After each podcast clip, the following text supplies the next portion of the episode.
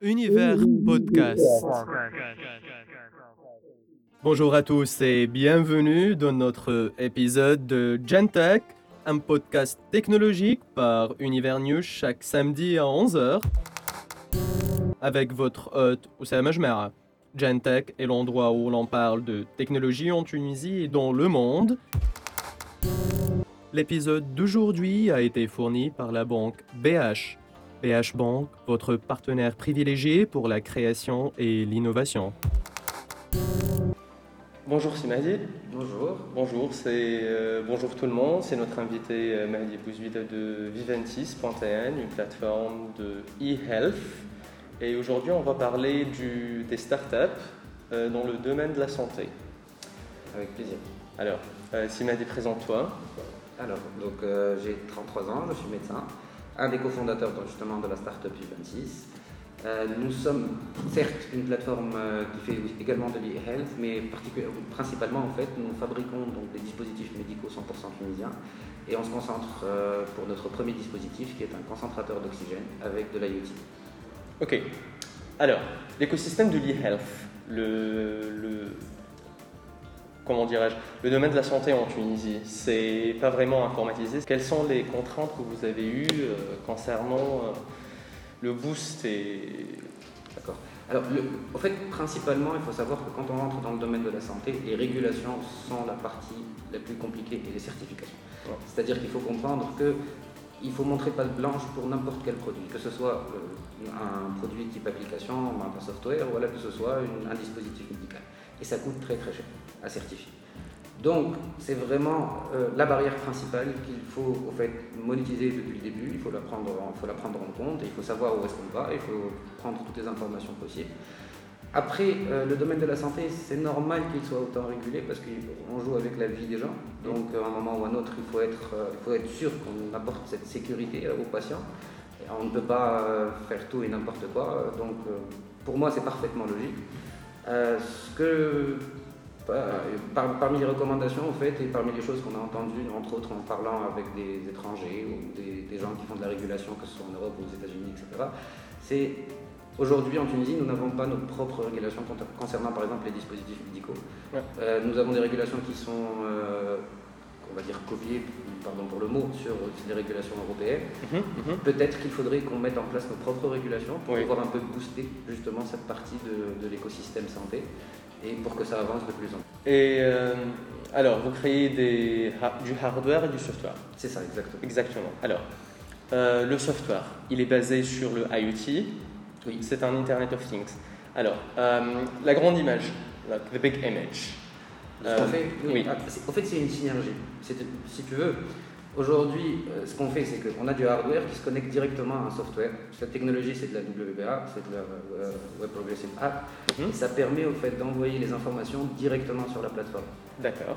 L'idée, c'est de pouvoir monitorer un patient qui est en train d'être pris en charge à domicile Mhm. par un concentrateur d'oxygène, dont c'est la fonction primaire, hein, c'est de prendre en charge à domicile les patients et de lui donner de l'oxygène chez lui, Mhm. mais de pouvoir le monitorer à distance, de savoir ce qui est en train de se passer, combien il est en train d'utiliser, est-ce que le patient est bien en train de répondre ou non, est-ce qu'il est en train d'être observant, c'est-à-dire est-ce qu'il utilise le paramétrage demandé par le médecin et qu'il n'y a pas de changement entre-temps, et pour améliorer au fait sa qualité de vie et son traitement. Donc c'est pour ça que c'est vraiment une synergie entre le hardware et le software. D'accord. Donc, euh, en temps de Covid, euh, ça, ça aide. En temps de Covid, ça aide énormément, oui, parce qu'aujourd'hui, euh, nous, a- en fait, nous avons commencé notre aventure, on- c'était pas, il n'y avait pas le Covid encore. On a commencé en 2019. Donc pour nous, on se concentrait sur les patients atteints de maladies chroniques, de maladies respiratoires chroniques. J'ai le Covid, euh, et entre-temps, le Covid a montré qu'il y avait une nécessité pour la- les concentrateurs d'oxygène, étant donné que c'était une pathologie pulmonaire et respiratoire.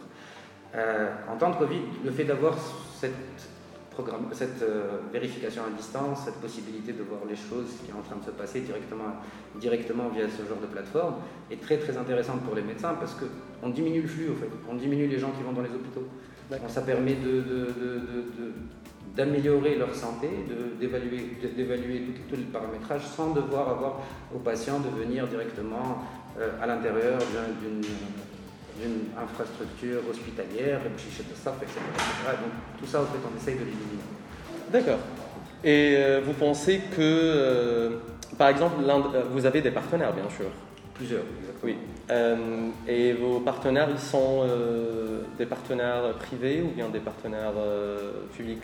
Alors, aujourd'hui, en fait, on a différents partenaires. On a des universités, par exemple, qui sont en train de mettre en place, nous aider à mettre en place la partie ingénierie, que ce soit soft ou hardware. D'accord. et en fait, nous sommes au stade de nous avons terminé le stade de recherche et développement, nous sommes au stade de certification. Donc nous avons eu un premier prototype, nous sommes en train de faire le deuxième et nous sommes en train de le vérifier pour le mettre euh, sur le marché le plus tôt possible. Les partenaires, on en a vraiment besoin, surtout dans le domaine de la santé et surtout pour quelque chose d'industriel, parce qu'on a besoin d'énormément d'expertise. Ça, on le savait depuis le début, donc on a tissé plus ou moins autour de nous un réseau de partenaires on a par exemple Honoris, on a la faculté MSB, on a également euh, Tunisia Jobs, on a également euh, l'Université de Lorraine en France aujourd'hui, avec laquelle on travaille beaucoup. Euh, on a également des entreprises allemandes, grâce justement à West Startup House, qui était un de nos partenaires avec lequel on a fait une accélération. Donc voilà, c'est vraiment un grand réseau. Et pour arriver à la finalité qui est un dispositif certifié avec le, CE justement et disponible sur le marché connecté à, cette plateforme-là. D'accord. Et concernant le manufacturing of the product, euh, c'est en Tunisie ou bien c'est comme généralement toutes les startups font à l'échelle internationale même, il y a des, des produits, des, des cartes qu'on ne peut pas trouver en Tunisie. Euh, est-ce que vous avez eu... Euh, comment vous avez surpassé euh, ces petits problèmes pour to evolve in the Tunisian ecosystem? Alors, on a choisi le concentrateur justement depuis le début en ayant cette idée dans la tête. Parce qu'on sait qu'en Tunisie, il n'y a pas vraiment accès à toutes les technologies, qu'il faut les emporter. Et quand on parle de douane, il y a beaucoup de problèmes, ça prend du temps, etc. etc. C'est normal. Donc l'idée du concentrateur, c'était qu'on avait besoin en fait d'une usine d'assemblage au final. Parce que les composants sont des composants qu'on peut trouver euh, facilement. Le, plus compliqué, fait, c'est d'obtenir euh, le taux nécessaire d'oxygène, par exemple, selon les critères de l'OMS et sont les critères de la certification.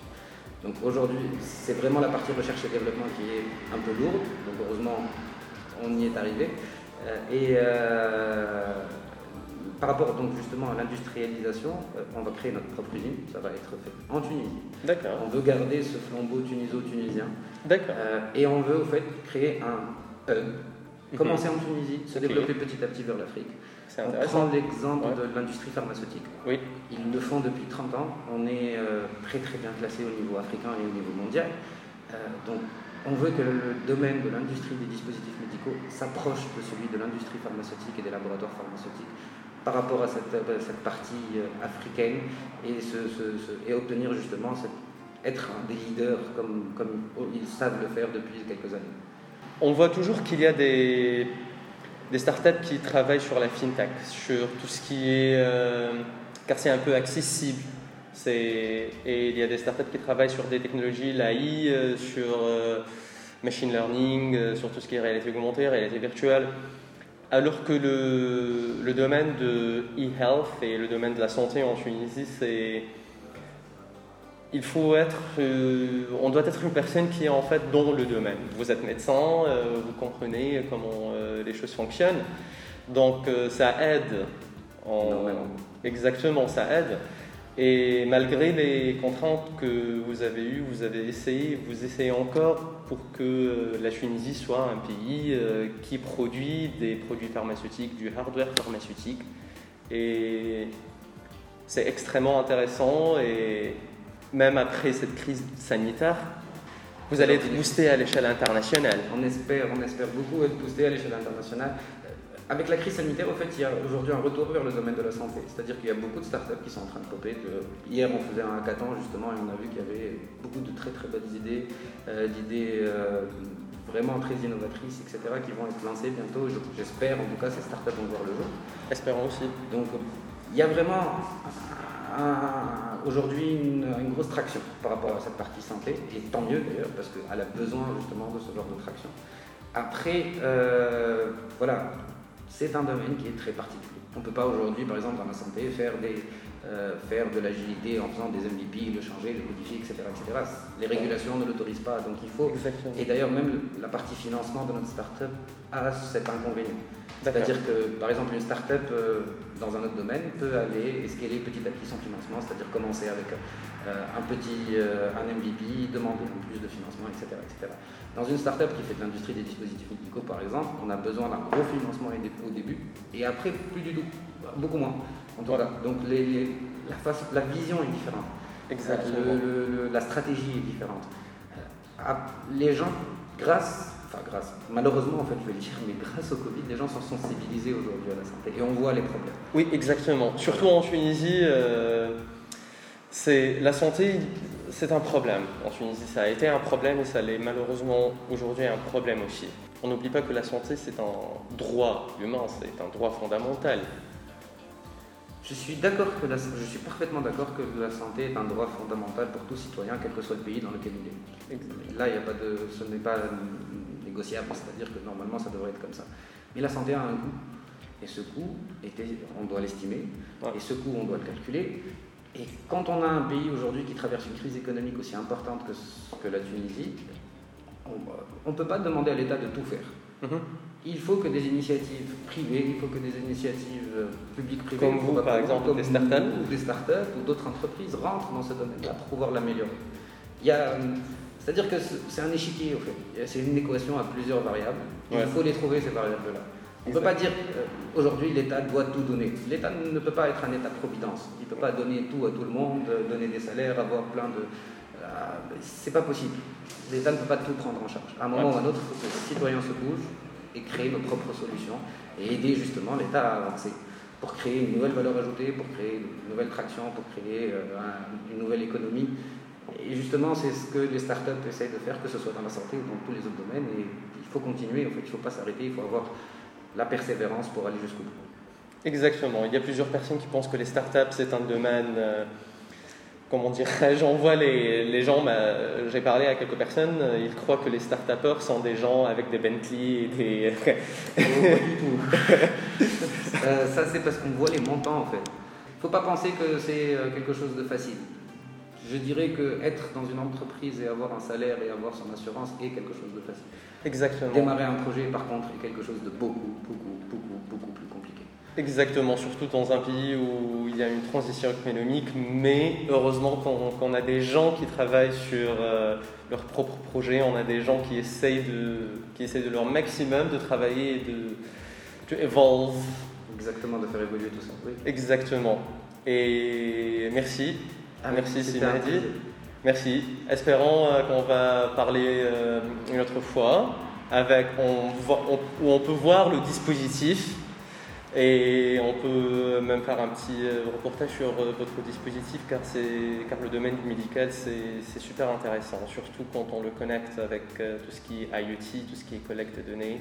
Ça peut aider énormément, surtout quand on voit que l'industrie à l'échelle internationale du e-health, avec par exemple les montres, par exemple, les ECGs, euh, la montre Apple, euh, ce qu'elle a fait avec IBM pour la collecte des données, ce que IBM, elle est en tant qu'entreprise à l'échelle internationale avec les serveurs, euh, tout ce qui est collecte des données.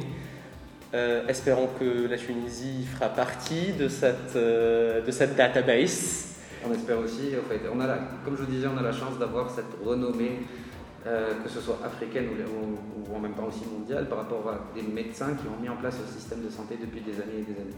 On a cette renommée aujourd'hui, on a le cachet euh, Made in Tunisie dans le domaine de la santé qui est bon. Euh, et on doit justement bâtir dessus, et on doit bâtir de nouvelles technologies dessus pour prendre notre place, comme tu disais si bien, et avoir notre spot justement de cette transition technologique, surtout par rapport à la santé. Exactement, exactement. Merci, merci. merci très gentil. Merci beaucoup, c'était très agréable. Merci. Merci, au revoir. Au revoir. Cet épisode a été fourni par BH Bank. BH Bank, votre partenaire privilégié pour la création et l'innovation. Univers Podcast.